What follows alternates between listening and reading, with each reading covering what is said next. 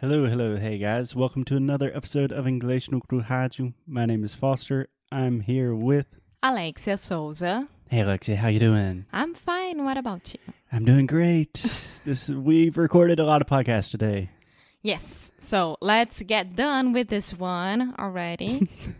We're just starting and we're trying to get done. okay, so if you guys have not listened to the last few episodes, we are talking about a series called The Rules of Language Learning from Olly Richards, who runs the website I will teach you a language.com. yes. And today, Today, the rule the rule of language learning of language learning of what of language learning. is Alexia, can I get a drum roll, please? No. Alexia, the rule of the language thingy learning today is don't move abroad to learn a new language. Mm. So, first, Alexia, don't move abroad.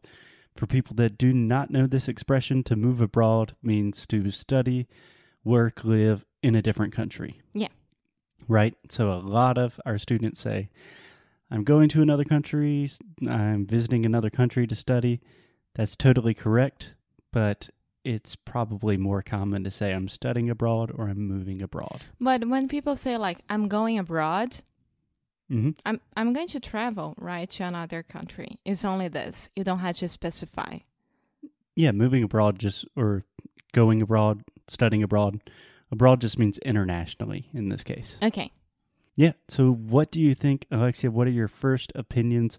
This seems quite counterintuitive. Most people think you have to study abroad. Olly is saying you should not study abroad. Okay, so as always, I have two opinions about it.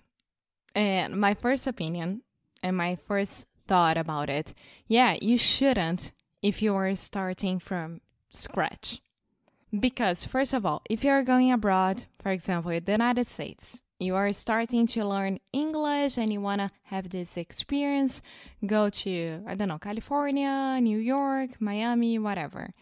And you're going to get there and you won't be able to communicate to anyone. Beca- Communicate with anyone. with anyone because you're just starting it. So, all the money that you're gonna pay for that, all the money that is gonna be invested on that, a- at that, In that, in that, we invest in things, we communicate with people. yes, and all the emotional situation as well that that is involved is gonna be not worth it at all because you won't be able to communicate. But my second opinion about it is if you already have a little bit of knowledge, Knowledge. knowledge, and know how to communicate but want to get better and etc., you should go abroad. When I you already know that. When I was 16 years old, I went abroad, spent a month in in the United Kingdom, in England, and it was the best thing for my English. Okay. Best thing ever.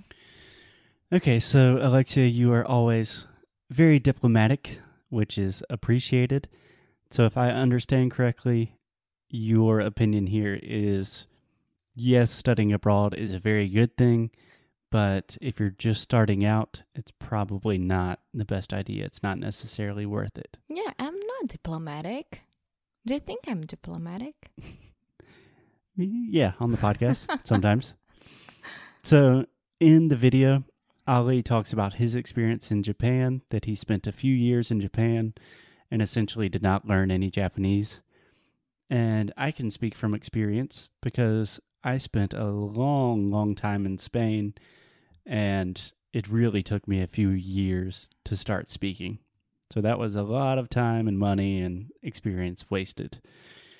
But there is kind of a catch 22 here, Alexia. Do you know what a catch 22 is? Mm-mm. You've never heard that phrase? No, Because we've talked about it on the podcast. no, we didn't. Yes, we have. Okay, you're gonna prove it to me, and then I'm gonna say, yeah, you're right. So go ahead. Thank you. I'm right. A catch 22 is just a situation that is contradictory or it's impossible because of the circumstances of the situation. okay. It's famous from a book by Joseph Conrad called Catch 22. But here, the Catch 22, as Olly explains, is if you move to a foreign country, you really want to talk to other people. That's the reason why you move there, right? But you can't talk to people yet because your level is not good enough. You can't have conversations. My first point. Exactly. And also, you can't get to the level that you're good enough to talk to people without talking to people. Also, my point. Right. Yeah. So, what would you suggest is the solution to this problem? Study at home as much as you can. go to intermediate level and then you can go and have an experience abroad because you already know how to communicate and you only you're gonna to grow up a lot and understand better and like adapt your communication and moldar sua comunicação. Yeah. Yeah. So I completely agree with that. I really think that spending time abroad can be a very, very beneficial situation when you already have the capacity to speak to people. You could potentially make friends in that language. For me, the most important part is if you are having if you are dealing with an emergency if it's yours emergency or someone else's emergency if it's your emergency yeah for example i need to go to the hospital do i know how to deal with this situation in english do i know how to have a conversation about it and ask for help and understand the doctors and knowing what's going on behind around me like even if it's a normal situation or a very, very bad situation. Do you know how to get along with that? This is my first thought. I couldn't go to France, even though I know French, because I couldn't know how to ask for help. Yeah. So if I don't know how to ask for help, I wouldn't go to France, you know, right now to study abroad or to travel or or to work abroad. Of course, to travel is one thing, but yeah. So my point, my personal point is that I think that's a valid point. so, two things, two very, very common mistakes that I see a lot with our students. Number one, people go abroad and they only spend time with, with Brazilians. Brazilians. Yes.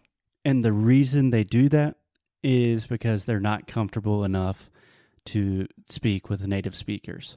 So, normally you have one person in the group that is comfortable enough to speak with native speakers and that person's kind of the leader of the group and no one else learns. I don't see that situation happen too much with people that are really advanced. They are confident enough to just go and travel by themselves and make friends. The second thing that I see a lot of our students doing is saying they wait to really start studying when they go abroad. Like people come to us and they say, "Hey, I'm you know, I'm getting a new job or I'm traveling to the US next month so I really need to start preparing for my trip. And I want to say, like, we should have talked like a year ago, you know? So those are the two most common examples of people really not taking advantage of this opportunity that I see. Yeah. Of course, there are situations and situations. Maybe it's the job of your life and you need to go and you're going to do everything eh, in your power to speak English before you go there. And there are different situations, but in a good world, in a better world, in the perfect world, mm-hmm. I would say wait for it. Go when you are comfortable of com- with your communication and when you know how to ask for help. That's my point. Yeah, Olly even mentions this in the video that if your reason for moving abroad has nothing to do with language, then that's totally fine, right? If you're going for a job, if you're going for a job, you probably already speak the language somewhat, or you're going to have a lot of exposure very quickly. But if you're going for a family member or something like that, that's a different thing. But if you're going to improve your language skills, then you probably will have much better results if you do as much work beforehand. Because if you think about it, if you can't really speak, let's say I'm traveling to Brazil and I don't know any Portuguese, do I just arrive there and try to speak with people on the streets and most people are just going to want to try to speak English with me because Mhm. I can't speak Portuguese. So it's a lot easier for me just to go on the internet and find a tutor or a language partner, someone like Alexia. Alexia's pointing at herself, and just practicing that beforehand.